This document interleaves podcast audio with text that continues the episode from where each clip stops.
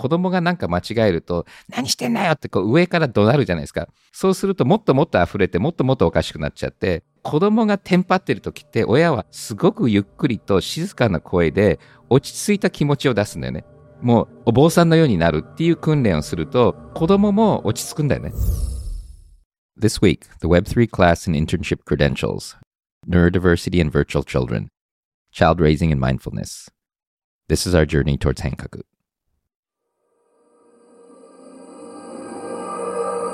ジョイータズ・パッキャスト変革への道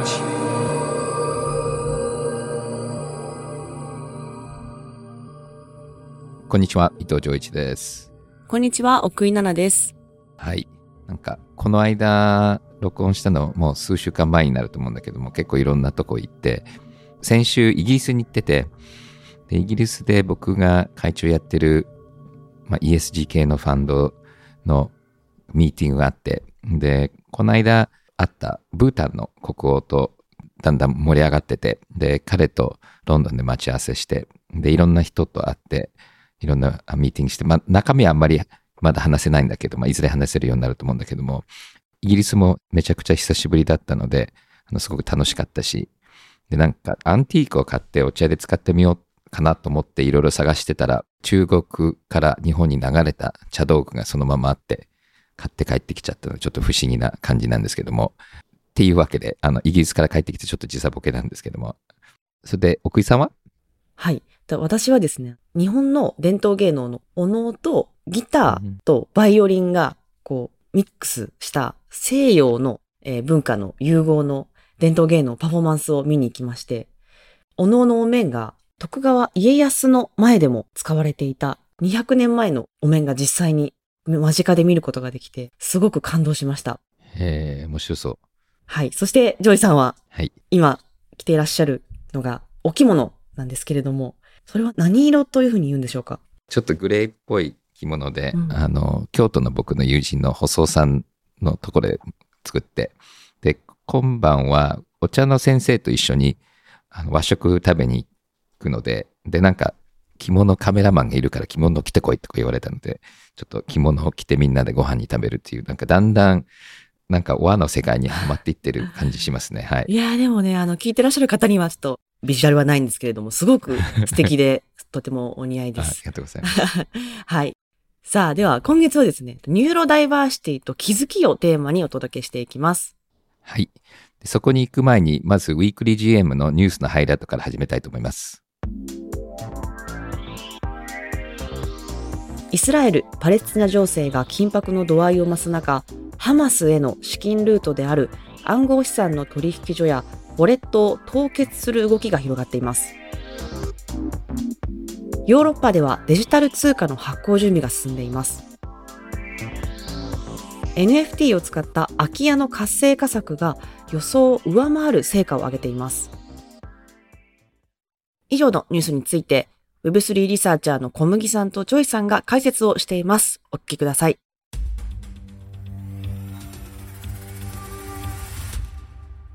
リサーチャーの小麦です。今週もウィークリーラウンドアップということで、Web3 NFT に関するニュースを紹介していこうと思います。一つ目のこちらのニュースは、アメリカの財務省がハマス工作員に制裁というところで、このハマスの収入源、資金源っていうところに仮想通貨が入ってるっていうような話ですね。なので、ここに対して制裁を加えるということで、やっぱりこの経済っていうものを回すインフラとして、えー、一つこう動いてる。まあ、これは悪い例ではあるんですけども、こういったところに制裁を加えるっていうことが出てきているということで、当然こういう動きも出てくるだろうというのが次のニュースになります。ステーブルコインの最大手のテザー社がイスラエル、ウクライナのまあ、関連する暗号資産の口座を凍結した。これはあの、今、ご紹介したアメリカの財務省の動きと全く同じで、テロに関連したものですとか、戦争に関連したものっていうところの口座を凍結する。で、これは従来、まあ暗号資産という呼ばれるものは、こう分散型で運営されるべきっていう側面はあるんですけども、一方でこのステーブルコインという存在ですね、デジタル通貨、まあ US ドルとまあ、ペックしている固定して、えー、使われる通貨ですね、ほぼお金と同じということで、やはり、えー、中央集権的にこういうような措置を取らざるを得ないだろうと思います。このテロのようなものに対する不正な、まあ、送金というものを防いでいくっていうのは、この思想、哲学を中心としたムーブメントからもう実経済につながっていく中で起こっているっていうことがよくわかるような話かなと思ってご紹介させていただきました。EU がデジタル通貨を発行するっていうところを実際に欧州中央銀行が来月から準備するっていう話が出てきております。日本はと言いますと、まだまだ実現の可能性を探るという段階にあるということで、ここは本当にあの段階が違うというようなとこですね。で、なぜユーロ、まあデジタルユーロが必要なのかっていうことに関しては、クレジットカードではアメリカのビザやマスターが市場を支配している。で、えスマートフォン、まあ、この IT 業界で言えば、やっぱりテックジャイアントのアップルなどが、やっぱり存在感を強めてるっていうところですので、まあ、ユーロっていうのは20カ国3億人が参加する巨大な通貨圏というところで、まあ、この CBDC、中銀デジタル通貨というものを持って対抗しないとなかなかこう安定した経済っていうものの運営がなされないんじゃないのかという危機感の表れでもあるというところですね。この辺は、あの、従来 CBDC、中銀デジタル通貨については、割とこの国家通貨、まあ、自国の通貨が安定しない国で使われているっていうところだったりとか、中国がデジタル通貨におけるこう派遣争いみたいなところで先行していたっていうところはあるんですけども、いよいよユーロが、まあ、こういうような動きをしてるっていうところが大きな動きとしてあるというところですね。日本的なという話では、こちらの話も非常にあの話題になった話ではあるんですけども、家賃3万円の NFT シェアハウスの予想以上の成功っていう話ですね。1年ほど経って、このシェアハウスの報告っていうのがなされた。で、これを支援しているのは、えソーシャルメディア事業などを展開するガイアックスが、えー、まあ DAO を支援するような事業をしているというところではあるんですけども、NFT1 個3万円で、これが240個 NFT が発行されていて、1トークンを購入すると、1ヶ月の賃貸、居住か、7泊8日の宿泊滞在のいずれかの権利を得られる。で、そこで、実際にこの NFT を持った人たちが保有するトークン数で議決権を持つ。まあいろんなその管理や運営に対する議論をして、そこで議決権を得るというような、こう DAO の仕組みをちゃんとこう実現しているようなところでの、えー、話となっていて、1年間運営をしてみた結果、家賃収入などの売上は想定の1.7倍、まあ、利益率は37%だったというところで、もともとこの赤字物件だったものに対してこの DAO で運用する。で、実際にこの住んでいる人たち、まあ NFT のホルダーさんたちがシェアハウスの運営、特にですね、掃除や内見対応などの貢献をするコントリビュートトゥアーンみたいな感じなんですけど、コントリビュートすることでアーンできるような仕組みというのを用意したという話が書いてあります。報酬をつけたことが一つ成功要因なんじゃないのかっていうような分析がなされているというところですね。この DAO のコンセプトを実際にこう実現しているというところで面白い話かなと思ってご紹介させていただきました。小麦さんの話に出てきたけれども、やっぱり淡々と日本が進んでいて、結構本気でやってるっていうのがとてもやっぱり見られてるので、なんかあの日本の方が進むんじゃないかなっていう仮説だったのが、実際そうみたいなので、元気づけられるような話ばっかりなので、本当に今日も良かったと思いますし、あとあの、やっぱりガイアックスってもともと僕も最初にあったのは、あの、シェアリングエコノミー協会っていうのがあって、で、そこでもかなり仕切っているので、で、その時からやっぱりシェアリングエコノミーと Web3 って相性いいよねって言ってたけども、なかなかこう実際動気が出てなかったんだけども、まあ今日のいろんな話を聞いて、そこもなんか稼働してたと思うので、だから結構何でも始まるのに時間かかるのが、なんかもう数年経ってやっと実際動き出したのってすごく聞いてて、あの、良かったなと思います。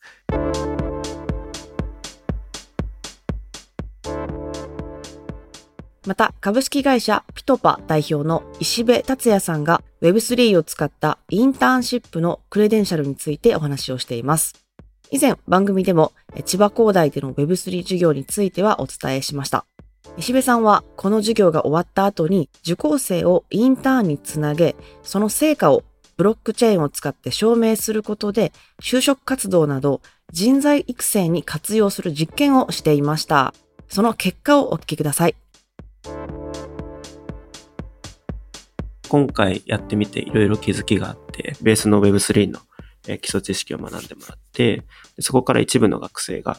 えっと、Web3 系の人材を採用している会社さんにインターンとして検査してもらって、で、そのインターン企業からフィードバックをもらう。その実績をもとに企業への内定が決まっているってところが出てきてます。で、これがうまくちゃんと回っていくと、やっぱりその千葉工大って社会で活躍できるような人材を作ってるよねっていうところができてくると、理系人材の輩出のブランドになるなと思っていて、まあそうなると新しい学生が入ってくる。で、今回その VC を使ってよかったなと思うのが、この大学の証明書であったりとか、企業での証明書だったりっていうのが、本来ってデータはサイロ化されてると思うんですけど、これが学生のウォレットに入ってくるってところがあるので、今後入ってくる学生からすると、Web3 概論を取ってる人って、なんか Code for Japan でインターンしていて、で、この Code for Japan インターンしていたがこういうところで、あの、就職しているっていうのが横串で見れたりするので、あ、じゃあ、大学で何を学ぼうかって時に、どの授業を選択すれば、こういうキャリアプランが描けるかもしれない。っていう、この投資対効果的なものが見れるようになると、結構ここは学生にとってかなりいいデータになるんじゃないかなと思っていて、そこが一個可能性としてはあるんではないかなと思ってます。ありがとうございました。どんどん進んでいくのは楽しいですね。で、結局多様性とか neurodiversity につながるのが、いろんな多様な学習歴だとか、いろんな多様なこうスキルをちゃんとこう測定できるようになると、今の標準化された試験からちょっとずつ hiring も離れていけるので、そうすると学びの場ももっと多様になれるので、そうすると日本の多様性を圧迫するようなシステムって改善できるんじゃないかなっていうふうに思っていて、ただそれをやるのには企業を動かさなきゃいけないのと、まあ、最終的に文科省と話をしなきゃいけないので、結構道は長いと思うんだけども、すごく重要なダイバーシティとか、そのいろんなロボットとか、あの AI によってなくなっていく、こう機械的な仕事をリプレイするスキルアップには重要なんじゃないかなっていうので、こう、方向としてはすごく大事かなと思います。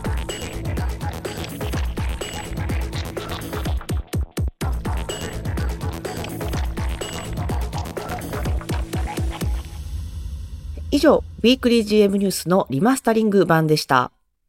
はい。次は Neurodiversity Technology Symposium のプレゼンテーションを聞きたいと思うんですけども。はい。えー、ジョイさん、今日紹介いただくのはどんなスピーチでしょうか？はい。カーネギーメロン大学のリサーチャーのジャスティン・キャステル博士のスピーチです。はい。このジャスティンさんっていうのはどういった研究者なんでしょうか？はい。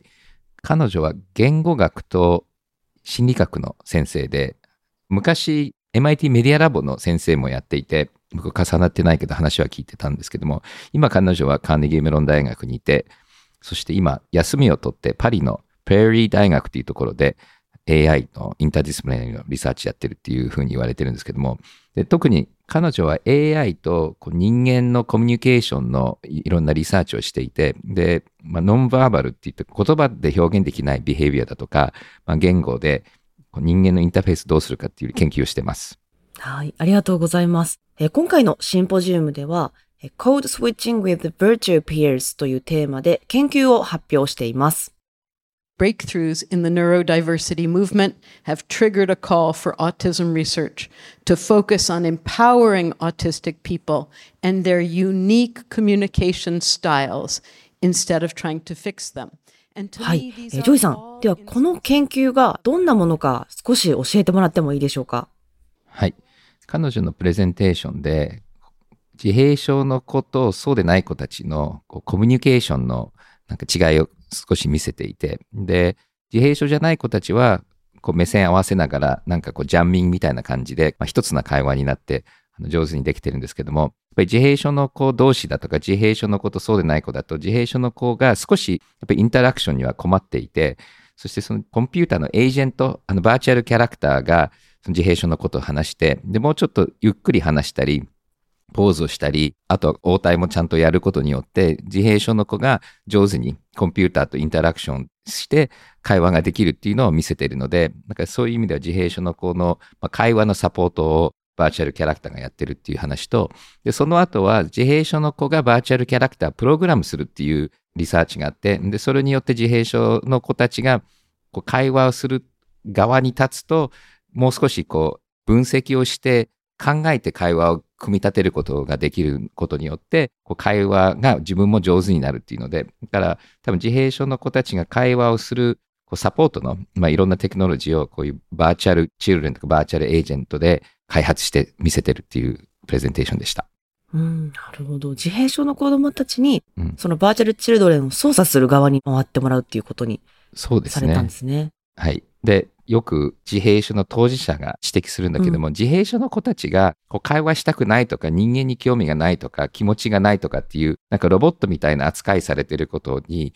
結構不信を感じていて実は自閉症の子たちも会話をしたいし、いろんなストーリーも考えてるんだけどもこの直感的にこう目線だとかボディーラングエージが理解できないから会話に困るので、で、それが頭の中でちゃんとルール化されて自分がこう表現できるようになると普通に会話ができたりするし、あと普通じゃなくてもいいじゃんっていう指摘もあって、で、こういうツールもその自閉症の子たちが普通に喋れるようなツールって、まあいいよねっていうのもあるんだけども、ただ一方、その普通じゃなくてもいいじゃないかと。で、自閉症の人たち同士だったら自閉症っぽく話してもいいじゃないかとか、会話しなくてもいいじゃないかっていう、ここら辺も、まあ、オピニオンによって、またいろんな視点があるんだけども、で、ここでは、あの、大きくアシスティブテクノロジーって言って、こう、サポートするテクノロジーで、で、やっぱり、こう、自閉症の人たちを普通の人たちと接触するためのアシストと、もっと自分なりに、こう、いろいろやるアシストとかっていうのもあるので、だからそこら辺も、今回のあのカンファレンスでいろんな立場の人たちが話してたので、そこもちょっと考えるといいかなという視点です。そうですね。あの何度もこのポッドキャストでも紹介してますけど、当事者の立場に立って考えるというのはすごく大事なことだと思わされます。はい。そしてこのカッセル博士はこちらの研究について次のように述べています。What it demonstrated was that he could switch codes from storytelling that was more centered towards his own experience to storytelling that was more centered towards a dyad. Both are okay, but one is going to make life easier in a mainstream workplace, for example. And in fact, we found that children who practiced storytelling with this tool later used more social interaction devices, such as what do you think? Uh huh, tell me more. はい。翻訳しますと、バーチャルチルドレンを活用することで自分中心のストーリーテリングから相手の立場に立って考えるコードストイッチング、すなわち切り替えができるようになりました。どちらの手法も問題はないんですけれども、相手の立場に立てた方が一般的な職場環境においては、まあいろいろとスムーズに進むことが多いです。また、このバーチャルチルドレンを使った子供たちは、その後の生活においても、どう思う？なるほど、もっと教えて、といった相手に問いかけをするようになったんですね。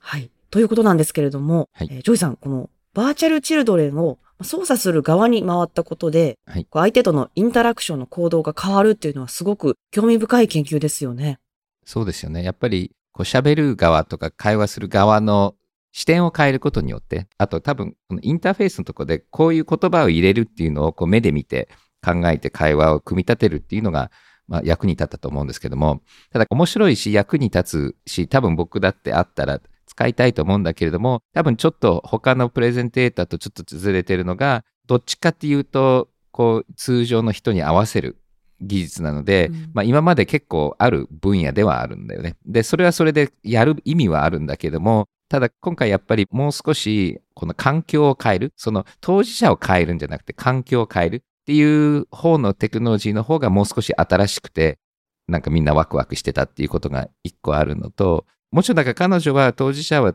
多様性も大事だし、こうみんな普通にしようっていうことは言ってはいないんだけれども、どっちかっていうと、その普通の会話ってこうだよね。目線合わせて、こう、ワンストーリーがあってこうだよね。で、それをさせるためにはどうやって行動を変えればいいのかな。行動を変えるためにはこういうツールっていいよねっていうブレイクダウンだと思うんだけども、もしかすると一部の人たち別に一緒にストーリーなんか作りたくないよ。僕はパソコンに向かって書きたいんだよっていう子たちにとったら、うざいと思うかもしれないし、で、うざいと思われた時にどうやって親が反応するかとか、だからちょっとその多少標準化に向かう要素があるので、で、これって結構スペクトラムがあって、本当にひどいのもあるし、あまりにもセレブレトリーで、多分この人は社会ではなかなか活躍できないっていう人もいて、ここってこう多分その親だとか、それぞれの文脈の中で、この人にはぴったりな技術かもしれないけれども、ちょっと違う子だったらあんまり合わないかもっていうのがあって、だからそこの中でもこのスペクトラムの中に自分がどこにいて、どう多様性があるかっていう、いろんな話の中でこう、摩擦のちょっとポイントが出てきたかなと思います。はい。また、カセル博士は、ニューロダイバーシティ領域におけるテクノロジーについて、こんなことをお話しされていました。Technology, for the most part, has ignored issues of diversity or difference. It has first assumed that everybody is the same, and that same means weird. And weird these days is an acronym that stands for Western, educated, industrialized, rich, and democratic. If those people are not a member of that group, then there is something wrong with them that needs to be fixed. テクノロジーはこれまで多様性を考慮されないままに発展してきました。全員が同じであることが前提として開発されていたからで、この全員が同じとは教育を受けていて工業化社会で生活しており、裕福で民主主義国家で生活する西洋人のことを指しています。そして、これらに当てはまらない人々は問題児であるとされ、強制したり治療しなくてはならないというふうに考えられてきました。そして、最後にカセル博士は次のような言葉で締めくくっています。I just want to say that when I build technologies, and I think that when all of us in this room build technologies, the point is not to build human like technologies, but technologies that support us in being human and humane, and understanding and exploring together these kinds of abilities is what's key. Thank you. テクノロジーを構築する上で重要なのは、人間そっくりのテクノロジーを構築することでは なく、人間が人間的で人道的であることを支援するテクノロジーを構築することである。それぞれがそれぞれを理解しながら一緒に探求することが鍵であるというふうに述べられています。はい。ジョイさん、ということでしたけれども、このカッセル博士の最後の言葉から、はいこうまあテクノロジーとは、まあ、一体何かという、まあ、こう根源的なことを、はいえー考えさせられたような気がしますが、はいこのジョイさんは、このニューロダイバーシティの文脈で、まあテクノロジーとはそもそもどういうもので、はいで、どうあるべきだというふうに思いますか？そうですね。この彼女の最後のセクションは、今回のカンファレンスでずっとみんなが言ってきたことで、やっぱりこう限りなくみんなをこう標準化された人間に合わせて、ニューロダイバーシティを直すんではなくて、それぞれの違いとダイバーシティを補って、で、多分人間性っていうのも、ダイバーシティをこう尊重しない人間性っていうのは一個あると思うんですけども、こう多様性をちゃんと尊重した人間性をサポートするテクノロジーっていうのが、まあ、今回のセレブレトリーこう多様性を祀るような技術が重要だっていうのは、すごく彼女が言ってた言葉で、多分あの今回のカンフレンスみんなも賛同してたことなので、すごい素敵だと思います。あとちょっといくつか重要なのが、やっぱりこの多様性だとかインクルージョンっていうのって結構こう歴史からどんどんどんどんオープンに広くなってきてるので、だから彼女が言ってるダイバーシティをサポートするっていうのは、ちょっと前からするとすごくラディカルなんだけども、今の当事者の話だともう当たり前で、みんな次に行っちゃってるっていうところがあって、ただちょっと行き過ぎちゃう時もあるので気をつけなきゃいけないと思うんだよね。だから日本の親に、いや、もう子供なんか別に生活できなくたっていいじゃんって言われてもみんな困ったりすると思うので、本当にこう通常の会話できなくてもいいじゃんって言っても、できるんだったらやりたいよねみたいな、こうちょっとそこら辺って気をつけないとちょっと行き過ぎちゃうこともあると思うんだよね。で、彼女が言ってる rich っていう言葉もあるんだけども、お金持ちはちっちゃいマンションに住んでないし、普通の学校行かなくてもいいし、子供も一人で生活できなくてもお手伝いさんがサポートしたりできると、もっともっと自由なことできるし、やっぱり自分が亡くなったら自分の子供が誰もテッケアしてないっていう親だったら、多分子供に会話を覚えてもらって生活できるようにしてほしいっていう気持ちもあると思うので、だからちょっとそういう英語では privilege って言ってるんだけども、あの、本当にこう、オープンで多様だっていうところを一番言えるのは結構プリヴィレッジがある人で、そんなこと言ってられないっていう親も中にいると思うので、だからちょっと僕も気をつけて、このフィロソフィカなところをプッシュしたいっていうのはこうあると思うんだけども、ただ、やっぱりこう今までのやり方を続けちゃうバイアスちょっとあって、会話ってこういうもんだよねって思っちゃうと、そうするとこうダイバーシティをこうサポートしてるって言ってるけれども、一般の人たちがやってる会話にこう向かっていくんだけども、やっぱりセカンドライフの中で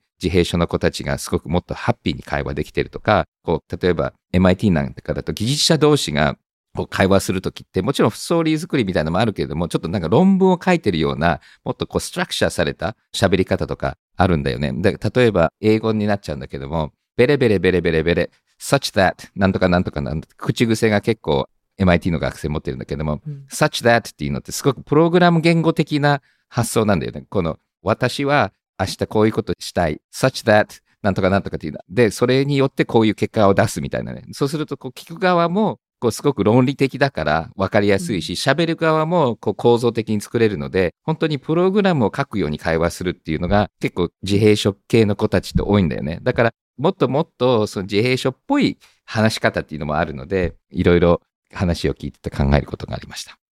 うーんそうですよね。こうテクノロジーというと、まあどうしてもスマホとかパソコンとか最新テクノロジーを想像するんですけれども、原点に立ち戻って考えれば、やっぱ人と人をつなぐ、道具だったりするわけで、うんこう多様性をまあつなぐ道具だったりするわけで、私たちがこう、テクノロジーを使って何を実現したいかっていうのを、まあ、当事者の立場になって考えることで、未来の形も少しえ変わってくるのかもしれません。はい。はい。えーでは来週も引き続きニューロダイバーシティとテクノロジーについてお届けしていきます。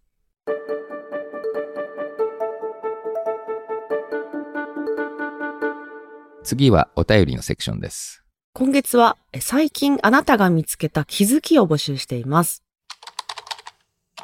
最初のお便りはデジーさんです。年を取るに従って簡単に知らないとは言えず分かったふりをすることが多くなります。それではいけないと思い、ある時から、それよくわからない。それって何？とどんどん聞くことにしました。新しいことに挑戦することも同じで、恥ずかしい、かっこ悪いなどと思わず、私はあえて恥をかくように行動することに決めました。そうすると、世界が広がっていくことに気づきました。え続いては、あやすずさんです。77歳になった主婦です。今まで知らなかった用語や概念が、ジョイさんから次々と発せられるこの番組は、私にとって気づきの宝庫です。ニューロダイバーシティという前向きな用語にやっと慣れたところに、今回、ニューロティピカルシンドロームの bigot にはならないという激しい表現も飛び出し、びっくりしつつも、私もその要素が大いにあるなと気づきました。そして、フローティングエイプさんからのお便りです。私が気づいたのは、人間の意識の曖昧さと面白さです。同じことであっても、捉え方によって全く違う意味や印象になります。例えば、もう55歳と思うのか、まだ55歳と思うのかで、気持ちがネガティブになるか、ポジティブになるかぐらいの違いが出てきます。これは、今を相対的にどの時間軸で捉えるかということによる認知の差と言えるかもしれません。同様に同じ社会に暮らしていても物事の捉え方一つで心のあり方が変わり、日々の充実度が変わってくる気がしています。ジョイさん、奥井さんが物事の捉え方や考え方について普段から意識していることがあれば教えてほしいです。はい。はい。今月は以上になります。えージョイさん、えーこの皆さんからたくさんの気づきが届きましたが、うんえー最後のフローティングエイプさんのお便りにあった、うん物事の捉え方について、ジョイさんが意識していることっていうのは何でしょうか？うん、この質問とちょっと違った視点で返すと自分が使う言葉とか自分のどっちかって言葉よりもこう発信してる気持ちによって周りの気持ちも変わってそれで自分に戻ってくる気持ちも変わるよねと。で特に今このハマスとイスラエルの紛争を見てそれによってまた周りに僕の周りに結構両方の人たちがいてすっごいやっぱり今ネガティブが加速してると思うんだけどもやっぱ嫌な気分になったら嫌な気分を発信したいっていう気持ちって普通なんだけども、それを起こすとどんどん周りが嫌になって、なんか悪循環になるんだよね。で、最近特にやっぱり僕も忙しくなって寝不足で、なんかイライラするんだけども、イライラを出すと、で、特にこう上からイライラが来ると、やっぱり下の人ってすごいやっぱりきついんだよね。で、僕の周りでも結構偉い人たちで、上にはイライラ言えないから下にイライラを出して、で下がまた下にイライラを出して、このハマスとイスラエルじゃないけれども、会社の雰囲気とかコミュニティの雰囲気ってそのイライラがこう飛び回るんで、うんで、やっぱり結構難しいんだよね。こうイライラして寝不足の時に我慢して、で、ニコニコするのって結構エネルギーかかるからブスッとしたりしてても、ちょっとそこってなんだろうね、その気持ちの環境問題じゃないけれども、大事だなと。で、特にこう権力持ったりすると、その影響って大きいので、周りに対してこうネガティブな言葉とか気持ちを出さないそのためにはやっぱりちゃんと寝て、ちゃんと瞑想して運動するっていうのはすごく大事なんだけども、それをできない時ってあるので、その時にこうどうやってこうちゃんと awareness を上げて注意するかっていうのは、まあ、最近ちょっと考えてることかな。ちょっとお便りの話とずれてるけども、なんかそこら辺なんか気づいてるような感じなんだけども、奥井さんは？そうですね。私もジョイさんと、まあ、近くて、やっぱり気持ちのところの、ね、自分をどう、こう、ご機嫌に保つかっていうのはすごく気にしていて、さっきジョイさんがおっしゃった通り、睡眠、食事、ちゃんと取るっていうのと、私は子育てで、やっぱりずっと時間がないとか、何かしらイライラしているので、やっぱりこう、ご機嫌に、ね、ママが笑顔だと世界は幸せみたいな、そういう quote もありますけど、やっぱり私もいかに自分をこう、ハッピーにさせて、で、自分の気持ちは子供に一番伝わるので、うん。何を言うかっていうよりも、やっぱり佇まいをどのようにハッピーに設定するかっていうのはすごく意識しています。今、やっぱり自閉症のフロアタイムっていうメソッドをやっていて、で、フロアタイムがやっぱり教えの中ですごく重要な子育ての話で言うと、子供って、こうレギュレーションっていうんだけども、自分の気持ちを安定させられるように、こう、教えていかなきゃいけなくて、で、大人もそうだけど、特に子供って、こう、不安になったり、知的にも気持ち的にも溢れちゃうと、もっともっと何もできなくなっちゃうんだよね。で、結構人間的にそうだし、親もそうなんだけど、子供がなんか間違えると、何してんだよってこう上から怒鳴るじゃないですか。で、それって逆なんだよね。そうするともっともっと溢れて、もっともっとおかしくなっちゃって。で、フロアタイムって結構、なんだろうね、親って直感で動いてればいいっていうところあるんだけども、こ結構ね、直感と違う訓練として、子供がテンパってる時って、親はすごくゆっくりと静かな声で、落ち着いた気持ちを出すんだよね。で、子供と一緒にテンパっちゃうと、もうすごい悪循環になるんだけども、この子供がテンパってる時に、もうお坊さんのようになるっていう訓練をすると、子供も落ち着くんだよね。で、これ面白いんだけども、そういうセラピストと一緒に、普通の子の親も連れてくると、普通だとそのまま加速しちゃう子供が、落ち着いたセラピストといるともう、コロって落ち着いちゃうんだよね。だからこれ親のここテンパらない訓練と、あと今度子供側もそれに慣れてくると、もっと早く自分で怒らないで落ち着かせるっていう、このセルフレギュレーションの勉強ってすごくあって、で、これはなんかこうお坊さんじゃなくても、もう3歳の子でも2歳の子でも覚えられるんだよね。で、うちの子もやっぱり去年に比べて、なんか昔だったらテンパるところ自分でこう一歩引いて、なんか深呼吸して、自分でこう収めるっていうのもできるようになってきたのが見ててわかるし、彼女の通常ハピネスってすごく上がってるし、で、うちの水香も絶対怒らなくなったんだよね。怒るともう何にもいいことないっていうのが分かってるので、で、二人がなんかこう、すごくハッピーになってて、で、ハッピーになると学びにもつながるし、いろんなものにつながるので、だからここはね、まあ、うちの中で最近の気づきなんだけども、今、ナナさんがおっしゃった通りだと思うんですよね。いやーもう耳が痛い話ですけれども。今日ね、ほんとついつい、まあ、大きな声というか、泣き止まない時、公共の場で、パブリックスペースで泣き止まない時とかは、すごいこっちもテンパっちゃって、そう、難しいよね。その気持ちが難しいんですけど、もうそのレッスン本当に取り入れたいなと思いました。まあでもその気づき、皆さんもね、気づきシェアしてくれましたけれども、やっぱり子育てもそうだし、こうなんか怒らなきゃいけないみたいな考え方の癖みたいなものってあったりすると思うんですけど、やっぱそういった癖さえ取れれば、こう、まあ子育ても世界ももっと柔軟になるのかもしれないなというふうに思います。はい。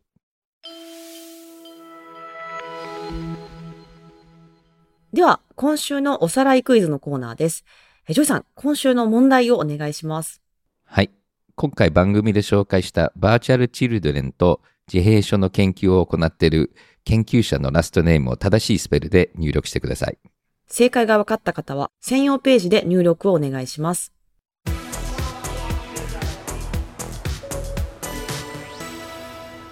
それでは、今週のチェックアウトのコーナーです。えージョイさん、今週の予定はどんな感じでしょうか？そうですね。沼津クラブっていうお茶室とかスパがあるセンターを僕のパートナーの林さんと一緒に立ち上げていて、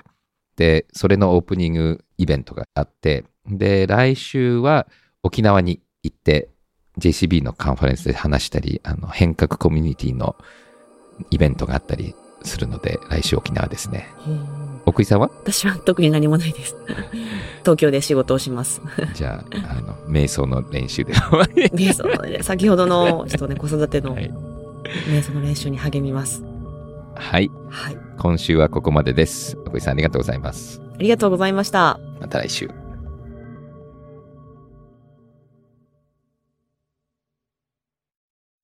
このポッドキャストでお話しする内容は、クリプトや Web3 に関する一般的な情報に過ぎず、これらへの投資の勧誘を目的としたものではありません。また、特定のトークンなどの推奨を目的とするものでもありません。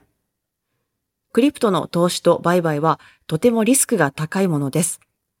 自分もやりたいと思ったら、プロのアドバイスをもらってから参加してください。また、最終的な投資決定は皆さんご自身の判断でなさるようにお願いします。デジタルガレージは